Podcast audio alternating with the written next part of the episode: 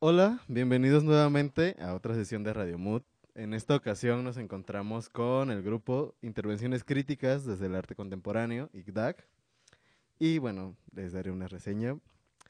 El ICDAC, a través del estudio de diversos intereses artísticos y educativos, busca generar procesos dentro de la Facultad de Artes y Diseño que conlleven a la comprensión, análisis y crítica de las actividades y formas discursivas que pertenecen al campo del arte contemporáneo a través de la intervención y generación de discursos en el aula, así como diversos espacios de la facultad y espacios externos relacionados a ella.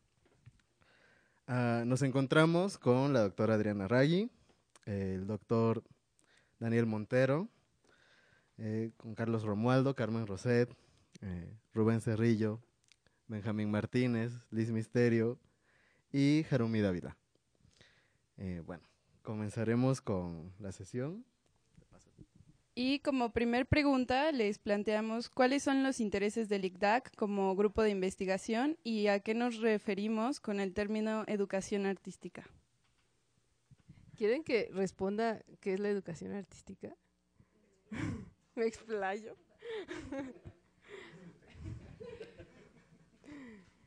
Bueno, el ICTAC es un grupo que se formó en la escuela, somos maestros y alumnos, originalmente ya ninguno de los alumnos es alumno de la escuela, y todos nos dedicamos a la educación en diferentes niveles, desde kinder hasta posgrado.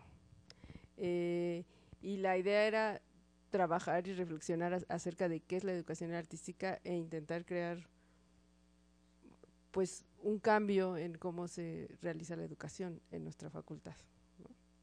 Eh, ¿Qué es la educación artística? Eso es algo mucho más difícil de responder. En eso estamos trabajando. Pero bueno, en principio es em, educar. Eh, en, principio, pues la cuestión es, surge de, desde, como nosotros lo pensamos, desde la licenciatura, es educación para eh, educación de los artistas, ¿no?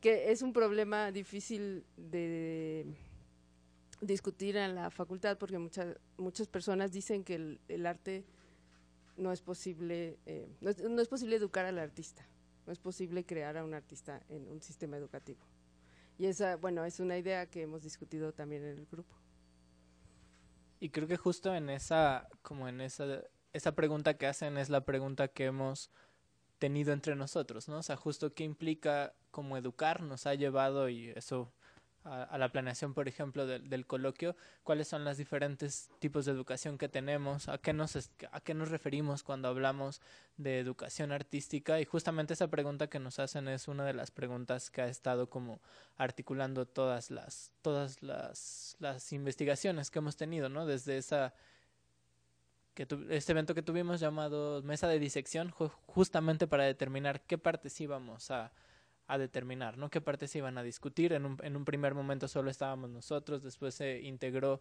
un seminario en donde también ya había como, como estudiantes de la facultad que fueron como se hizo una convocatoria abierta y se inscribió a quien le interesaba. Entonces, en ese sentido, fue para como para poder abrir la discusión y darnos cuenta que era algo infinitamente más amplio, ¿no? Que no podíamos determinar justo qué implicaba educar artísticamente, no era algo que se pudiera sacar como una definición de libro de enciclopedia, y entonces nos dimos cuenta que iba a ser mucho más rico nutrirlo a partir de las discusiones y de la apertura, más que poder dar un, un concepto definitivo al respecto. Eh, pues nada más como para, para complementar lo que dicen, eh, sí ha sido como también un proceso de investigación de parte de cada uno de nosotros. Tiene que ver mucho con, con cómo hemos estado planeando tanto nuestras clases como eh, el mismo proceso pedagógico que se da adentro del aula. Pero algo que a mí se me hace bastante interesante es que bueno, es un grupo de varios profesores, de varios maestros, y eso ayuda como a, a, a tener otra, pues como otro alcance, ¿no? Hay, hay eh, en algún momento también se planteó hacer sesiones e, en, salones específicos con cinco o cuatro profesores al mismo tiempo. Entonces, la dinámica de, una clase eh, es un poco diferente. Los alumnos también tienen otra, otra pues como otro, otro impacto también desde lo educativo Y bueno, pues yo creo que la indagación de nosotros es también como mucho por, por una necesidad, un cuestionamiento ¿no? hacia la misma educación, a la noción de la educación.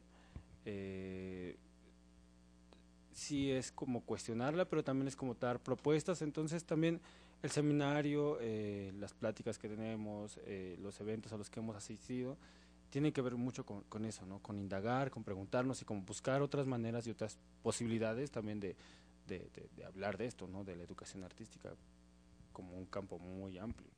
Ahora, bien, según su experiencia como docentes, y creo que también nuestra, la nuestra como alumnos, ¿qué problemas son los que detectan en el sistema educativo? En el sistema educativo en general, artístico. Bueno, creo que vamos a ceñirnos a la, a la FAT por el momento. Sí. Bueno, el, el problema que, bueno, hay muchos problemas en la facultad. Uno de los que, que yo detecto desde que era estudiante es eh, que el plan de estudios eh, no funciona. Para eh, la producción contemporánea del arte. Hoy en día el plan de estudios, que es un nuevo plan de estudios, funciona mejor, ¿no? En ese sentido ya considera el arte contemporáneo. Ahora, el problema, ahí partimos, del problema de qué es el arte contemporáneo y qué es lo que se considera en la facultad como arte contemporáneo. Ahí hay una discusión eh, profunda en la que mucha gente desdeña el arte contemporáneo y entiende arte contemporáneo como sinónimo de arte conceptual, cuando desde mi punto de vista no es así, ¿no? Y entonces ahí empiezan los problemas de estas divisiones de gremios, y ese es un problema más de la facultad, que en el siglo XXI todavía se maneja en ese sentido. Hay gremios, los grabadores, los pintores, eh, los escultores, ¿no? La, la facultad y el, el plan de estudios a mí me tocó hacer un análisis de qué es lo que me pidieron que hiciera un análisis de cómo era el nuevo plan de estudios y cuáles problemas tenía. Uno de los problemas que yo puse es que sigue siendo di- esta división. Hay clases de pintura, escultura y grabado. Y entonces le, le metieron ahí clases de performance, que no es un taller, sino es una clase optativa. Clases de... mm, ¿Qué otra cosa pusieron que tiene que ver con el arte contemporáneo? La fotografía se insertó eh, mejor en este plan de estudios, porque en el plan de estudios pasado había una clase de fotografía. Eh, ahora ya es como parte del arte, ya la fotografía entra de- dentro del concepto de los gremios artísticos. Y bueno, otros de los problemas que a mí me parece que tiene la facultad es que la mayoría de sus profesores no son productores artísticos. Y entonces, eh, pues hay toda una mitología alrededor de qué es ser un productor artístico, alrededor del mercado del arte. Nunca se habla del mercado del arte y cuando se habla del mercado del arte es el demonio, ¿no? Y podría seguir, hay muchísimos problemas eh, en la facultad que deberían hablarse y discutirse. No sé si alguien más quiera hablar un poco de esos problemas. Bueno, creo que otro de los problemas que es como, como claro y nos dio como el, el evento que tuvimos nos dio como mayor posibilidad de radiografiarlo es que no se está entendiendo bajo ninguna circunstancia que hay muchas formas de educación, ¿no? O sea, y por eso pusimos como estas mesas de educación no formal, educación informal, vaya, como todas estas clasificaciones y que pareciera que necesitas como ponderar una y el, anular las otras, ¿no? O sea, creo que también eso se ha, se ha colocado como un gran problema, ¿no? Que al decir eh, nosotros tenemos una educación que tiene que ser disciplinar por el formato de tener una licenciatura, pero la cosa también está cuando para validar eso tienes que descalificar lo otro, ¿no? Y creo que eso es uno de, al menos desde, desde mi perspectiva, como, como de las cosas más fuertes que han, que han sucedido cuando te das cuenta que pues ni si, no hay nada, no hay nada que lo, que lo obligue a ser así, ¿no? Y en los ejercicios que hemos hecho ahorita que, que Carlos hablaba, recordé un ejercicio que hicimos en donde un grupo que yo tengo en diseño y comunicación visual intervino con un grupo de artes visuales de diferentes semestres, de diferentes enfoques, de diferentes orientaciones y el resultado fue increíble, ¿no? O sea, porque teníamos gente trabajando con dinámicas que pudieran ser, sin temor a dudas, dinámicas de investigación artística, en donde justo, ¿no? O sea, se les estaba acercando a que ellos vieran nuevas maneras de abordar las cosas, nuevas maneras de abordar su disciplina, quitando esta dinámica de los artistas son una cosa, los diseñadores son otra cosa, la educación formal es una y la educación informal o no formal está en otro lado.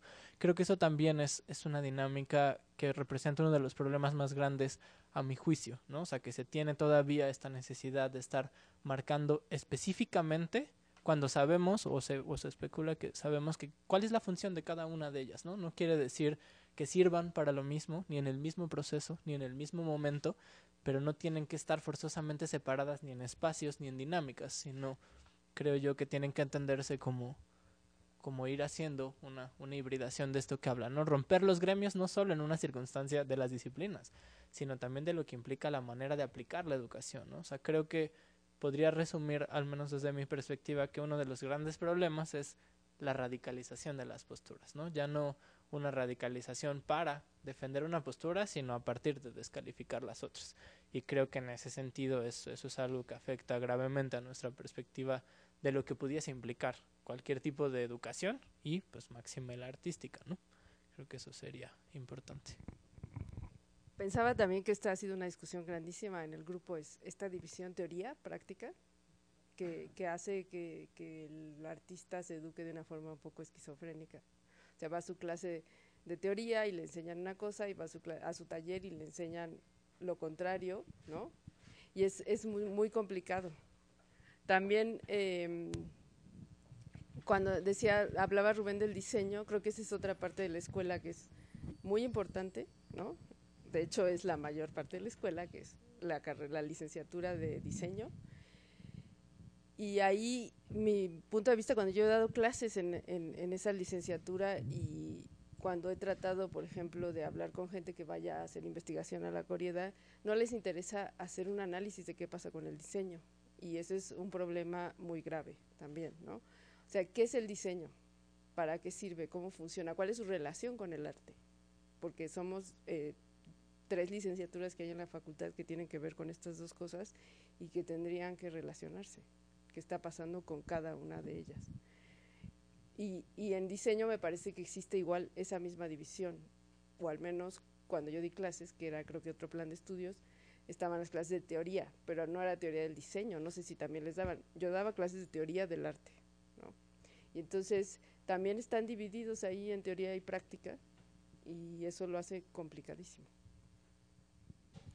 Bueno, y sumándonos a, justo a, identificar, hablando de problemas, pues hay muchísimos, como cualquier institución. Y también hay otra cosa que pasa y que justo ahorita con Matus, identificando como eh, espacios donde eh, compartimos, pues también en, en esta, en esta um, construcción que se hace de las inercias de la propia escuela, de que un día eres práctico y otro día eres teórico y otro día este, tú quieres solamente pintar y no piensas que se va a generar una serie de reflexiones en torno, una serie de revisiones históricas.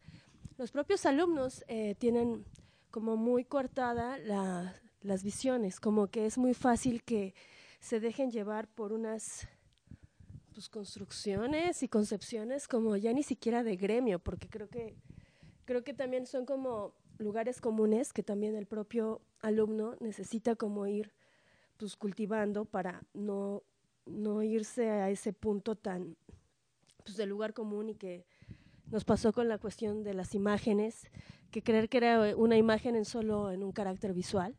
Entonces, hay varias cosas ahí que yo creo que también es la propia institución, que es la encargada, la que dirige, la que administra, los maestros, los alumnos, pero es una serie de responsabilidades compartidas. De esto que hacemos esta división y que hay una como, pues así es y como que no la cuestionamos. Entonces yo creo que ahí sí es importante como eh, ir identificando como esos síntomas de esto que no está como tan bueno, pero que creo que también justo en el grupo no es como la panacea ni mucho menos, pero cuestiones que se tienen que discutir, que se tienen que aterrizar y pues, simplemente ahí comienza como identificarse estas problemáticas para ver qué, qué sucede, qué se le da. Y en este sentido, en lo que han mencionado, eh, ¿consideran que los planes de estudio, aún el nuevo plan de estudios, eh, sigue fomentando la producción, la educación, la mm, investigación solitaria e individual de los estudiantes? ¿O qué cambios consideran que han habido en, en este plan? Bueno, el nuevo plan de estudios Sí, bueno, en general en México hay una idea, por ejemplo, el FONCA. Si tú quieres meter un proyecto al FONCA de jóvenes creadores, tiene que ser individual. No puedes meter una, eh, un proyecto colectivo, ¿no?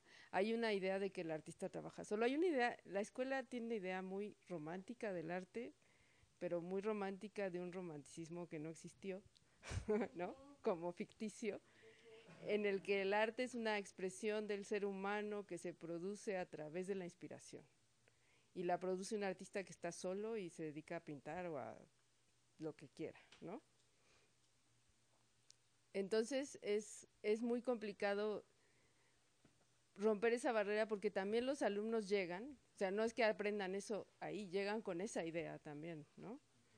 Entonces, habría que cambiar un poco eso. El plan de estudios no, no promueve el trabajo colectivo, pero tampoco lo limita. Eh, ahí sí yo creo que tiene que ver con los profesores, con lo que se hace en cada salón de clases. Bueno, eh, eh, sí es importante como revisar que, que, sí podría funcionar el plan, siempre y cuando al final de cuentas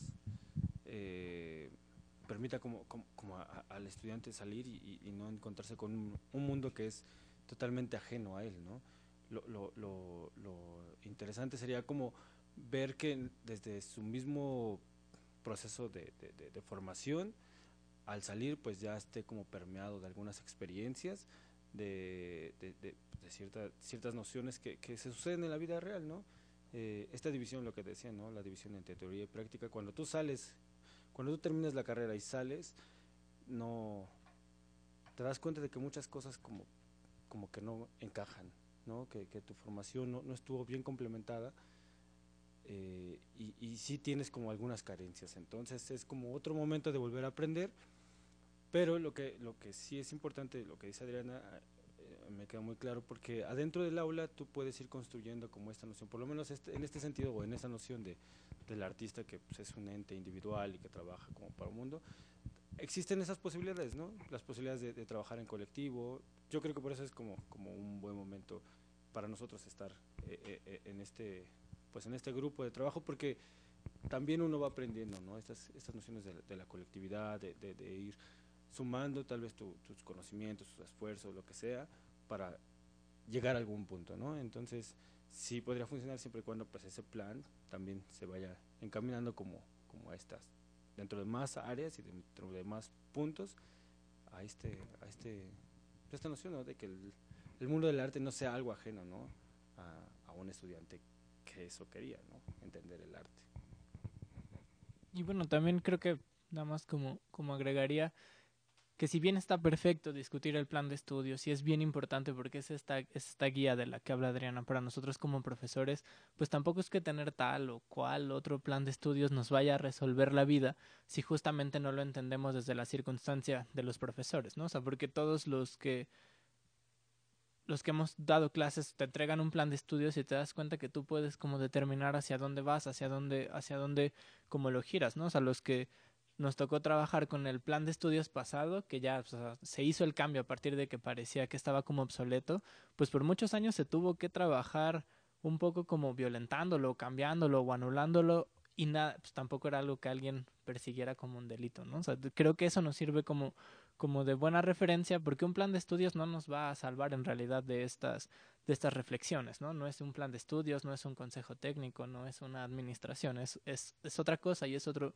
es otro tipo de trabajo el que nos va, el que nos va a llevar a estas dinámicas justo de interrelación en las brechas. Justo es como curioso que, que vea a Radio Muda haciendo esta entrevista, que son gente de artes, que al final de cuentas está siendo usuaria de cosas que se enseñan en diseño, pero lo están ocupando a su vez para acercarse a las dinámicas del arte y creo que eso es algo que tiene que suceder, ¿no? A partir de cosas muy chiquitas como tener a profesores de diseño enseñando en artes o profesores de artes enseñando en diseño, profesores de otros lados, de estéticas, de antropología, de psicología enseñando también aquí. Y creo que eso puede suceder amén de que exista o no un plan de estudios que lo pondere, que lo que lo permita, que lo posibilite, pero vaya, solo será eso, solo será como como una ayuda, solo será como una formalización, pero creo que en realidad el trabajo si bien está en otro lado y no evita que lo discutamos porque es bueno tener un plan de estudios, no creo que sea como, como la piedra angular de esta discusión. O sea, creo que eso lo quería decir. Compartiendo un poquito la idea de Rubén, eh, más allá del plan de estudios está la intencionalidad con la que el maestro guíe ¿no? el, el desarrollo de la clase. Estoy de acuerdo en que sí se necesita un plan de estudios un poco acorde a las necesidades del momento, del tiempo, y más bien es mucho por parte del maestro, es mucho la cuestión de hacia dónde lo vas a guiar, cómo lo quieres guiar, y sobre todo creo que eso deriva de una actualización constante. Si el maestro está en una actualización constante, se va a dar cuenta de que necesita más de lo que el plan de estudios le propone. Eso, eso tendría que ser una cuestión dada por hecho todo el tiempo, porque el plan de estudios se renueva cada cierto tiempo, mientras el maestro, se supone, debe estarse actualizando todos los días. En el momento en que tú te actualizas todos los días, te das cuenta de que el plan te queda chico y que tienes que proponer y desarrollar tus propias estrategias para eh, pues tratar de abarcar lo más posible las necesidades del alumno en el momento en que se está desarrollando, que es el día a día. Yo, sin embargo, sí creo que sí es un plan de estudios revisado, sí es el profesor, sí es un, hasta grupos de colegio, sí es un consejo técnico, sí es una administración. Porque, o sea, no es aislado, pues. O sea, es como una serie de cosas que se van. Para hablar de esta actualización es que se revisó, es que también te, te, te ubicaste con tu par, que es el otro maestro, pero que también tu par al mismo tiempo que es se va a convertir como en, en esta cuestión de espejo y no en una cuestión de competencia, pero sí justo de revisión de qué está sucediendo. De, no nada más es como en una cuestión de soliloquio. Entonces, yo creo que sí es como, sí creo que es como un, un todo. O sea, sí creo que es como porque ahí podríamos partir para decir, sí, nos queda chico el plan de estudios. Sí, claro, habría que ponerle con una revisión constante, aguda, precisa y como muy profunda, pero en, el, en, el, en el día a día, como en la práctica, porque si no, entonces se vuelve justo en esta, en esta cuestión que hay que descifrar y que entonces como que yo lo hago muy a mi, a, mi sentir y, y en esta actualización, que eso sería lo óptimo, pero creo que es una serie de factores que entonces puede generar como una mejora dentro de, de la propia escuela, ¿no? No creo que sea como aparte. Bueno. bueno, yo creo que el plan de estudios es básico, o sea, porque de ahí se parte para la educación. Por ejemplo, en la Esmeralda, que tampoco es la panacea, pero en la Esmeralda el plan de estudios se cambia cada cuatro años, creo.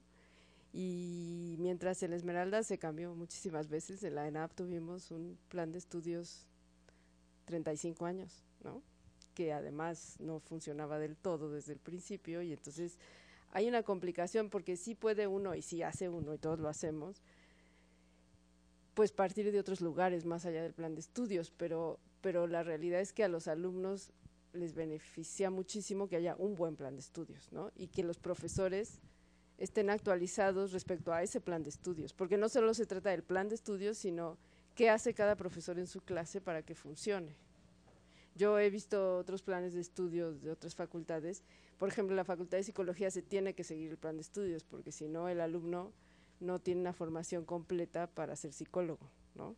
Y aún tiene sus problemas, pero creo que sí hay un problema cuando queremos salvar el plan de estudios diciendo, bueno, podemos hacer lo que nosotros queramos en clase. Ahí hay un problema de la formación que le estamos ofreciendo a nuestros alumnos. Eso, bueno, justo creo que es bien importante que, que lo tocaran porque es como entrar en dimensiones, ¿no? Las dimensiones de, de lo óptimo, las dimensiones de lo deseable y las dimensiones pues que tristemente a veces tenemos que aterrizar y decir de lo que se tiene. O sea, comparto totalmente lo que está diciendo Adriana, lo que está diciendo Carmen, porque así tendría que ser, ¿no? Y en ese sentido estamos cada quien en ese sentido en, en diferentes trincheras y pues tampoco es aventar así de, ah, pues se me ocurrió que esto decía un plan de estudios, vamos a escribirlo. No, pero también sabemos que hay como dinámicas que no deberían de ser más complejas y sin embargo lo son, ¿no? O sea, eso también como no caer en la como en la ingenuidad, ¿no? O sea, por supuesto que se tiene que perseguir lo óptimo, por supuesto que tenemos que devolverle un montón de cosas para trabajar de manera cierta con la universidad, ¿no? O sea, que todo ese aparato que implica tener un consejo técnico, tener colegios académicos, ese aparato que existe, ¿cómo lo llevamos a que exista de una manera mucho más funcional? Y eso nos lleva como a tener diferentes vías, ¿no? Claro que tenemos que trabajar en, en virtud de lo óptimo, pero también yo creo que también se tiene que trabajar en virtud de lo inmediato a como se tiene, ¿no? O sea, creo que son como dos dimensiones que no se pelean para nada y que sin embargo existen y se contraponen, ¿no? Lo que debiera de ser y lo que de repente está sucediendo y cómo tenemos que responder, cómo tenemos que responder a ello. Creo que son como dos dimensiones que tienen mucho trabajo y un poco el ICTAC responde a eso en, en sus tensiones, en sus discusiones, ¿no? En ver cómo podemos abonar a esa dinámica, porque también no hay que olvidar que se, se configuró el grupo de investigación adentro de la Corieda, ¿no? adentro de un sistema que se intenta sea para la investigación. O sea, bien podríamos habernos reunido en una mesita de la cafetería todos los días en, en nuestros horarios interclases, pero se llevó a hacer el registro del grupo y se lleva a que permee en la comunidad. O sea, digamos, ahí creo que el ICDAC responde bien a estas dos pulsiones, ¿no? Lo que se está haciendo ahora en lo inmediato y lo que también se busca para hacer una optimización de eso que tendría que suceder. Entonces creo que también eso es importante. Y considerando un poco ya todo este panorama mucho más amplio, y ustedes como grupo de investigación, eh, ¿tendrían alguna propuesta para subsanar todas esas fallas? ¿O algo, algún esbozo por ahí, idea, sueño guajiro? Pues bueno, creo que, que, como alguna estrategia el mismo seminario es eso, ¿no? Donde eh, al, al, momento de que está abierto para escuchar a los alumnos de la, facultad, pues quienes tienen injerencia en, esos talleres o clases pueden ir modificándolo. También eh, no pensar que se tendría una una solución inmediata, pero sí un camino a desarrollar, ¿no? Como bien eh, se mencionaba en, el coloquio o en el, la mesa de diálogo que, que se armaron, mm, pues eso también es parte de una, una reacción o una respuesta a esas necesidades que se tienen, ¿no? Llevar a otra gente de otras instituciones que hasta cierto punto en algún momento se, se concebían peleadas ¿no? con, la, con la misma facultad y que llegaran esas figuras a, a, esta facultad a hablar y decir están haciendo mal esto, escuchen a sus alumnos, es, pues también fue necesario. Ahora pues, falta que las mismas autoridades estén escuchando eso. Y bueno, yo creo que justo como abonando lo que dice Benjamín, en esto que decías como, como sueño guajiro, ¿no? Pues yo creo que para mí se reduciría como en recuperar esa noción que nos lleva en el nombre, que es universalidad, ¿no? O sea, justo volver a entender la potencia que implique que para ser universidad ni todos tenemos que creer en las mismas cosas, ni todos tenemos que venir de la misma formación, ni siquiera todos tenemos que estar de acuerdo, pero sí tiene que ser en ese sentido algo como proactivo, ¿no? O sea, como diluir las fronteras entre muchas cosas, ¿no? De para empezar entre como entre las comunidades que la componemos, ¿no? Diluir las fronteras entre diseño, entre artes y entre arte y diseño. Y por eso, con eso, determinar que no solo los profesores pueden enseñar en, todos lados, ¿no? Que pueden haber diferentes intereses, desde los muy volcados, pensemos a las técnicas, hasta los muy volcados, eh, volcados en discursos sociales y que no se anulan en uno al otro. ¿no? O sea, creo que en ese sentido, si hablamos como, como de sueño guajiro, que sí se hace de alguna manera en, la búsqueda desde este seminario, es como volver a recuperar lo que implicaba un, una universalidad, ¿no? Como, como constructo para el conocimiento, al menos eso sería. Sí, creo que es muy importante pensar que no nos, o sea, no tenemos una respuesta, estamos tratando de ver qué hacemos y a dónde llegamos. Eh, entender justo lo que dice Rubén, o sea, la cuestión es que en la escuela hay muchos puntos de vista y estos puntos de vista deberían tener un diálogo, Y deberían ser una oportunidad para que los alumnos buscaran lo que quieren hacer. No se puede pensar que, por ejemplo, hay profesores que creen que los alumnos no deben tomar clases teóricas y hay profesores de teoría que creen que los alumnos no deben tomar talleres porque los talleres no sé qué son, ¿no? Hay por ahí algún maestro que dice que hay que tirar los talleres y olvidarnos de ellos, ¿no? Eso, eso no funciona. Precisamente esa es una división que lo que crea es ideas que no tienen un encuentro, sino que se trata de yo tengo la razón y todos los demás están mal y ahí es donde no funciona. Yo no sé y nosotros no sabemos cuál es la respuesta a nuestras preguntas, pero estamos indagando, ¿no? Y el, el, el, diálogo fue eso, un diálogo para indagar por dónde, de dónde venimos, a dónde vamos y más o menos qué podríamos seguir haciendo para cambiar las cosas. Y bueno, creo que ya nos han mencionado un poco sobre los resultados que han tenido, pero más allá de ese, de ese encuentro o del diálogo, ¿ustedes cómo evaluaron los resultados después de, del encuentro? ¿A qué ideas han llegado? ¿Cómo, ¿Qué caminos se les han abierto? ¿Cuáles otros vieron como, no, es que por aquí no funciona? ¿Cómo, ¿Cuál ha sido el resultado? Eh, bueno, la idea eh, que se desprende un poco de lo que hemos eh, pues discutido, yo de manera un poco más periférica eh, desde el instituto, pero a partir del, del coloquio es, eh, bueno, ahora qué tipo de acción más directa se podría implementar a partir del seminario, ¿no? Y pues creo que en esa, en esa discusión surgieron cosas que pueden ser útiles para pensar en qué sigue, ¿no? Una de esas puede ser eh, comenzar ya a hacer una discusión más directa con otros agentes del campo del arte más allá de la escuela. Eh, en esta eh, como crítica de trabajos mm, eh, y de portafolios que se sugería eh, por, por, parte de algunas personas en, el, en, el, en el, la discusión. ¿no? Entonces tratar de implementar eso ya como una especie de programa, eh, tal vez no de largo aliento, porque para eso se necesita un recurso humano que es difícil de, de concretar. Al principio pues espera que venga gente que ayudaría de afuera a hacer esto. ¿no? pero tratar de implementar eso como un proyecto más sistemático, ¿no? Eh, que los alumnos tengan re retroalimentación no solo de sus maestros inmediatos, sino de otras personas que puedan conocer. Y tratar de implementar otro tipo de talleres que no se encuentran en, el, eh, en la misma escuela, sino que tal vez podrían eh, salir como una especie de, reflexión a partir de estas preguntas de cómo se, integraría la relación entre producción artística en términos más matéricos, ¿no? Y reflexión de pensamiento un poco más eh, intelectual, si se quiere, a partir como de esta eh, discusión que se puede tener a partir de talleres de, de, diferente índole, ¿no? Entonces, eh, implementar por lo menos esas dos salidas de manera experimental, a ver qué pasa y quiénes pueden ser llamados a esto. Eh, y pues seguir acompañando con algún tipo de ejercicio de lectura, con algún tipo de, ejercicio de discusión, pero ya más llevado al, al, al, formato de clase, ¿no? O a un formato de taller, o lo que sea que se haga, ¿no? Eh, el arte contemporáneo tiene una particularidad que, que también tiene el arte moderno, pero no sé por qué de manera mucho, mucho más exacerbada, que es la discusión pública, ¿no? Eh, y en ese sentido, eh, pues se puede llegar a aprovechar el, la discusión pública para generar algún tipo de plataforma o lo que sea que se quiera dentro del taller, ¿no?